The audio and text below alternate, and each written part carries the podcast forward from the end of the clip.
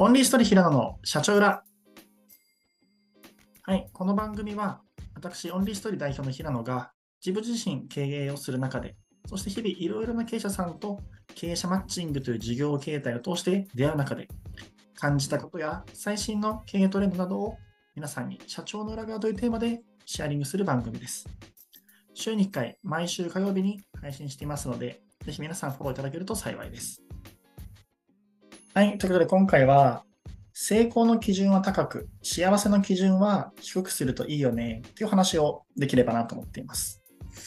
で、背景としまして、あの僕、9月29日で、あの、この間誕生日になって、33歳になったんですね。振り返っていったときに、意外と、まあ、起業をしたのが23とかなんで、まあ、10年弱ぐらい、なんだかんだこう経営をしてきてるなって思いまして、その中で、じゃあこの10年ちょっと振り返ろうって言って振り返る時間を作ってたんですよ。振り返ってたときに、まあいろいろ項目振り返って、ここはこうだったな、こうしたらよかったな、みたいなのやってたんですけど、なんかじゃあこの10年って点数化するとどうなのかな、みたいなのをちょっと思って、誰にも求められてないし、あの、勝手にしただけなんですけど、自分で採点しようと思ったサインですね。あの結構これがむずくてですね、っていうのでちょっと悩んだところからの話なんですけど、まあ、まず、いいところに目を当てていければ、すごいいいところもすごくあった10年だったなと思うんですよ。まあ、というのも、僕、もともと10年前とかの頃は、結構、髄膜炎とか腹膜炎とか肺気胸とか、そういうこう結構、あんまりこう体調が良くない状態だったりだとか、なんかこう大学の卒業式とかも病院のベッドの上でみたいな状態だったりするんで、まあ、そういうところからすると健康になったし、親との関係性とか、友達とか、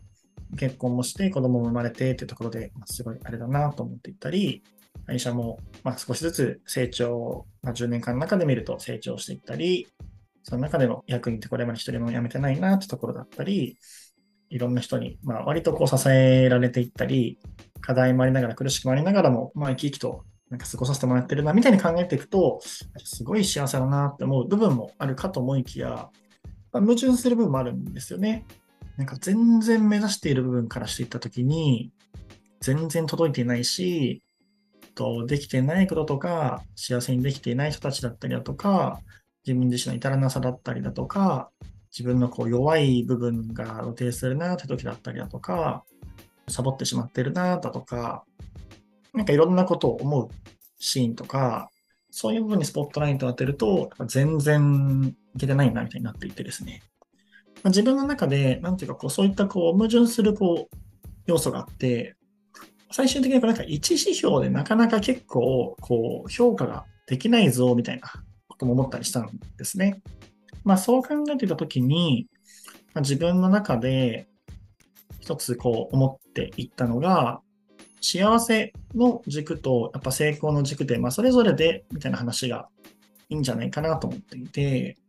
僕の場合はですね、幸せの基軸って多分、どちらかというと、こう、現状を幸せだと感じられる力とか、満足力みたいな基軸だったりすると思ってるんで、なんかその部分とか、そう捉えられてる度合いみたいな感じとかっ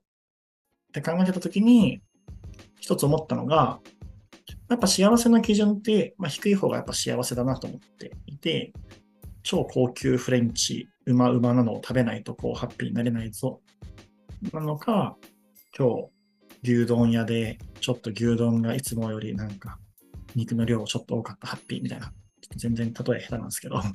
その、なんかその、どのぐらいで感じれるのかってあるなと思っていて、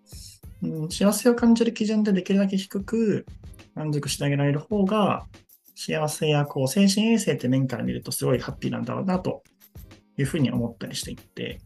で、一方で何やろな。じゃあその基準だけだったりすると、例えばじゃサッカーの本田圭佑選手がですね、例えばでこう全場に全部満足、幸せ、生きとし生きるものに全て感謝みたいな感じでやってるかっていうと、いや、満足せず、もっとこう高みを求めて、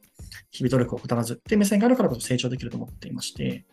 じゃあ、こう何をもって成功かとか置いておいて、じゃ成功していったり、サクセスだったり、成長していくって目線からしてたときには、現状に満足せず、逆にとその成長の基準線っていうところは、できるだけ高く持ってあげた方がいいんだろうなと思っていたりしています。なので、自分の中でなんかこう、すごい低くつけると、それは違うなと思ってるし、すごい高くつけると、それはそれでまた違うし、っていうのは、なんか指標を分けてあげることによって、まあ一個こう自分的には、ま納得感ができるものであったなというふうにちょっと気づいたり思い返すことができました。やっぱりその少しずつ年次が経ってたりすると、逆になっちゃうケースって多いと思ってるんですよね。初心を忘れて、初めてマック食った時のあのうまさみたいなのとかも、もうなくなってったりするな、なのかもしれんですし、なんか適当なこと言ってんな。感謝みたいなのがなくなってったりする。で、一方で成功の基準とかっていうのは、年次が重なるごとに、だんだん、まあこれ無理だよねとか、このぐらいがラインだよね、みたいになっていっちゃう、みたいなのが結構、まあ自分の場合の原理原則としてというか、まあ見ててもやっぱ結構原理として起こりやすいなと思っていて、なので自分として、まあ、そうならないように、改めて次回と意識をしていければ、僕の場合はすごくいい感じに生きれるんじゃないかなと思ったので、ちょっとシェアをした話でございました。はい。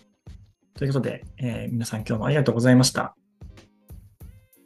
はい。ということで、今日も皆さん、えー、最後までお聴きいただきありがとうございました。あのこの番組は毎週火曜日、週に1回のペースでえ更新していますので、ぜひ皆さんフォローいただけるとすごい嬉しいです。であと、最後に、あの私、平野個人の裏側なんですけども、やはりですね、話していて、本当にこう、暗闇に向かってひたすら喋っている感っていうのがですね、正直とありますので、ぜひ、あの、聞いてこう思ったぞとか、そういうのがありましたら、SNS のシェアだったりですとか、あと私、あの、Facebook もやっていますので、フォローいただけましたら、基本的にそこでは経営者向けにとか、経営目指している人たち向けの情報を日々発信していますので、それでもフォローいただいたり、あのメッセージいただけたりすると、すごい嬉しく思っています。で皆さん今日もありがとうございました。